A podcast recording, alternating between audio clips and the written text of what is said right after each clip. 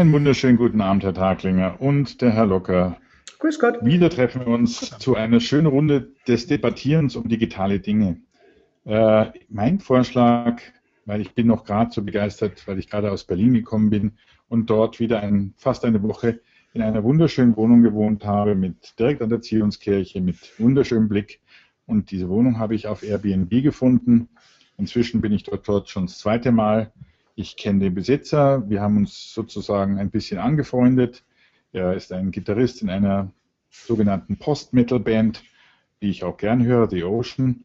Und äh, ich, wenn ich dort lebe, habe ich plötzlich ein ganz anderes Gefühl, nicht in einer fremden Stadt zu wohnen, sondern in einer Stadt, die ich liebe, plötzlich aufgehoben zu sein, weil ich nicht in einem anonymen Hotel wohne, sondern in einer gelebten Wohnung mit all den Vorteilen und Nachteilen, aber eben auch nicht in einem Ghetto, wo die ganzen Hotels zusammengefügt sind, sondern mitten in der Stadt. Könnt ihr meine Freude verstehen? Als Airbnb-Benutzer kann ich die Freude durchaus verstehen. Ähm, ich hatte in Berlin in Laufweite ein extrem günstiges Apartment mit einer sehr netten Vermieterin. Das Leben ist gut und ich finde das eine ganz super clevere Idee. Ähm, ich würde es nicht immer nutzen wollen, weil es gibt auch manchmal den Punkt, wo ich keine private Ansprache haben will, sondern einfach eben genau diese Anonymität gerne nutzen möchte. Aber sonst super Idee, klasse umgesetzt und ich hoffe, dass es das noch länger gibt. Nun ist es ja so, dass wir uns in der Schweiz eh alle kennen und miteinander verwandt sind. Also insofern brauchen wir solche Services gar nicht. Wir gehen einfach zu Base und zum Vetter. Ähm, davon abgesehen hatte ich mein, ah, Erlebnis mit einem kleinen Service, der OLX heißt und nicht Wohnungen vermittelt, sondern einfach Dinge abverkauft. Sehr einfach. Stell es rein, hol dir ein Angebot, äh, der Mensch bringt Bargeld mit, fertig. Und ähm, was Airbnb und äh, OLX gemeinsam haben und was, was äh, so viel Glück bereitet, ist, dass man ohne großes Brimborium und ohne großen Zwischenhandel und ohne übermäßige Professionalisierung quasi zwischen Amateuren ähm, in einen kommerziellen Austausch kommt. Und ähm, das ist ja wahrscheinlich wieder ein bisschen so die Magie des Internets zurückgebracht oder weitergetrieben, ähm, die uns ja von Anfang an so aus den 90ern raus schon Freude gemacht hat, dass da plötzlich jeder jedem alles über mediale Kanäle mitteilen konnte. Und jetzt habe ich eben diesen Grundkanal, in dem ich ähm, Wohnungen finden kann an jedem beliebigen Punkt der Welt und austauschen kann. Und ich kann Kinderwägen aus der ganzen Schweiz verkaufen und einkaufen. Da, da habe ich schon so auch eine Grundeuphorie, die sich über generell solche Austauschservices äh, spannt.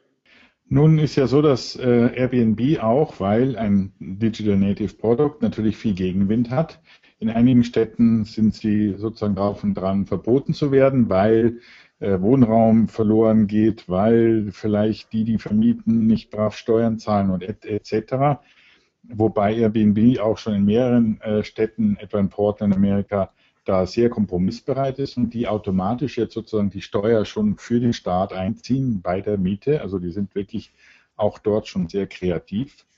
Ich äh, bin aber äh, sehr skeptisch, wenn man wieder diese Gegenargumente hört, weil da höre ich schon wieder die Lobby der Hotelbesitzer und der Hoteliers dahinter.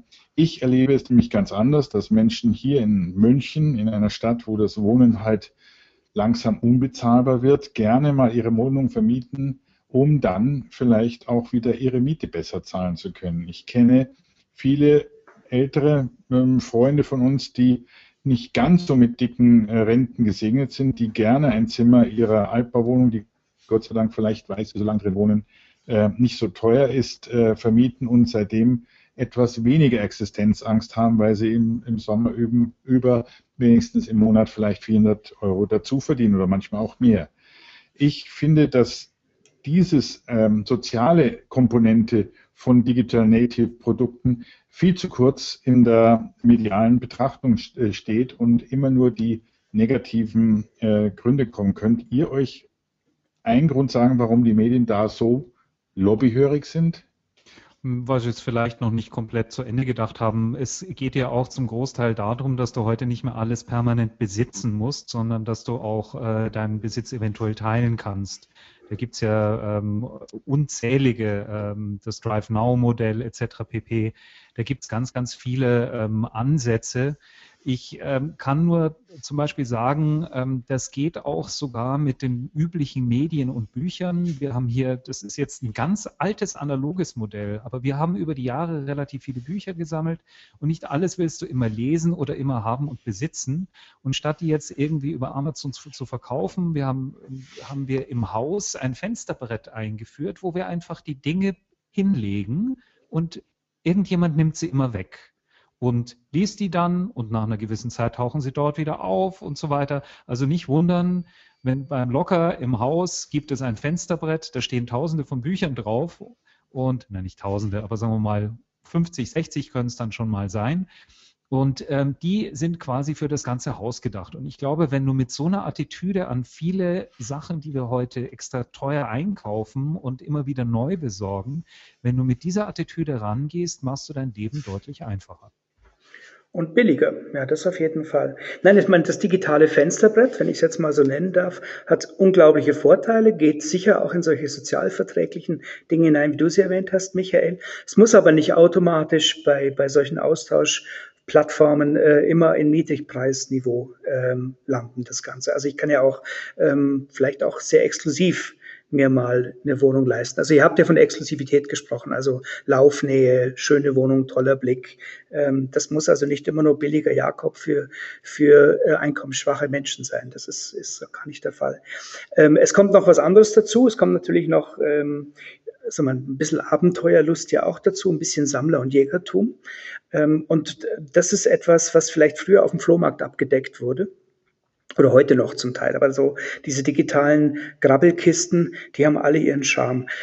Gut, es gibt mit Sicherheit auch dann schwarze Schafe drunter. Äh, keine Ahnung, wie das dann genau aussieht. Ich habe noch keinen konkreten Fall gehört, aber lässt sich sicher auch vorstellen. Ähm, aber im Wesentlichen ähm, empfinde ich das schlichtweg als eine wirkliche Bereicherung in einem Segment, in dem ich sonst vielleicht ähm, etwas weggeschmissen hätte, mir es zu teuer gekauft hätte, mich geärgert hätte.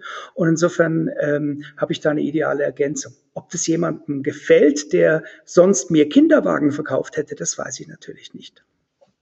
Es gibt einen weiteren äh, Aspekt, den ich da auch noch mit einbringen will. Wenn ich meine Wohnung anderen überlasse, und zwar, oder ich in Wohnungen anderer reise über Airbnb, äh, werden sozusagen ein bisschen die, die, die Wände zum Beispiel für eine gewisse Zeit transparent.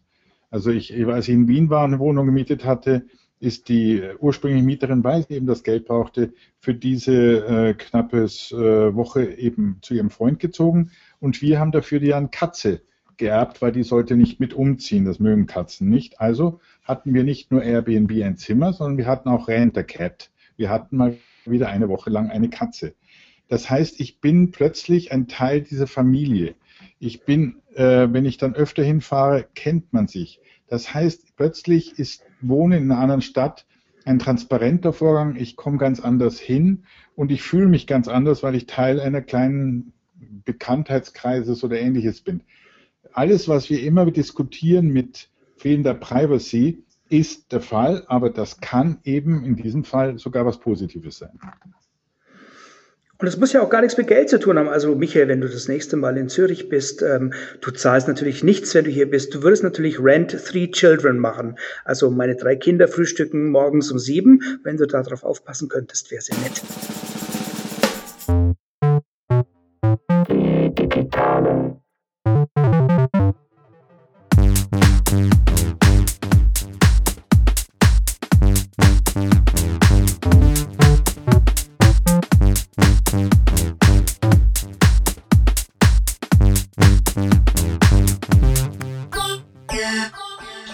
Gesagt, okay. hört ihr meine Geschirrspülmaschine rasseln im Hintergrund?